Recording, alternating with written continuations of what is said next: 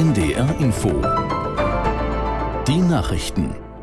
Um bald 16.30 Uhr mit Felix Sprung. In Niedersachsen kämpfen vielerorts Feuerwehren gegen das Hochwasser. In der Samtgemeinde Rodenberg im Kreis Schaumburg ist der Fluss Aue über ein Wehr getreten. Aus Hannover Bertil Starke.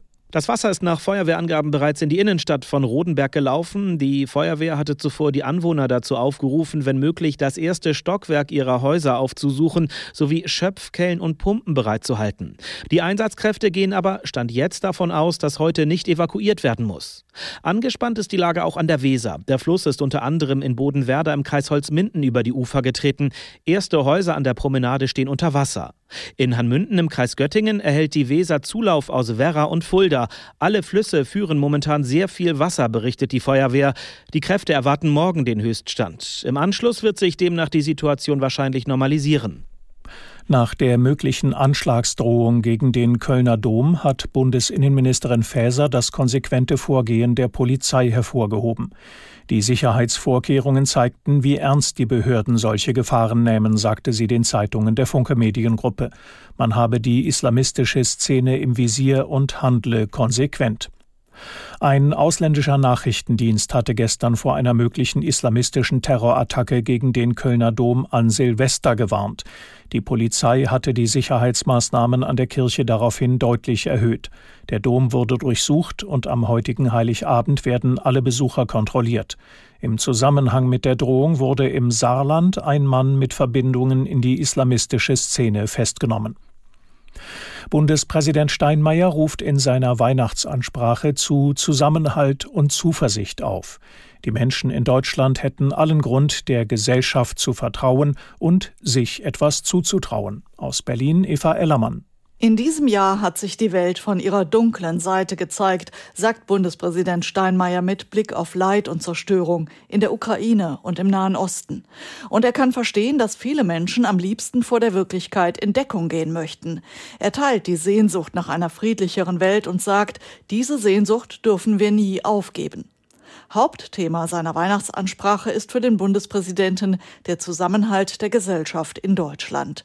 Die Menschen dürften zu Recht von den politisch Verantwortlichen erwarten, dass sie, so wörtlich, Antworten geben, die uns als Land weiterhelfen.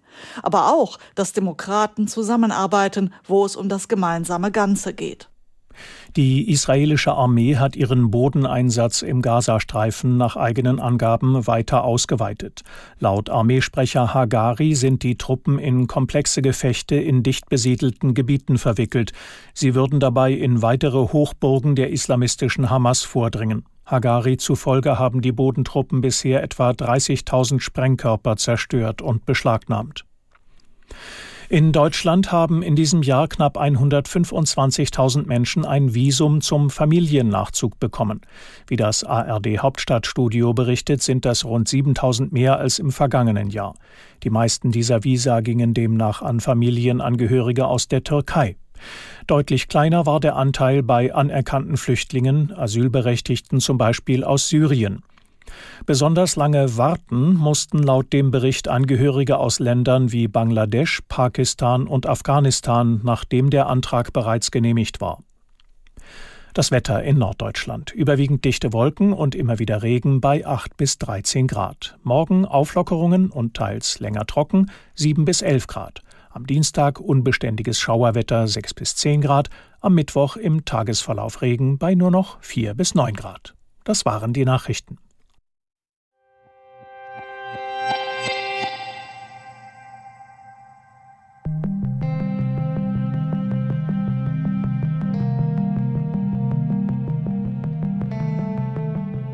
Gleich geht's weiter mit dem zweiten Teil von Folge 4 unserer Doku-Serie Schumacher Geschichte einer Ikone. Vor den Nachrichten haben wir in der Episode neben der Ideallinie schon ganz viel darüber gehört, wie weit Michael Schumacher bereit war zu gehen in seinem fast gnadenlosen Ehrgeiz. Wir haben zurückgeschaut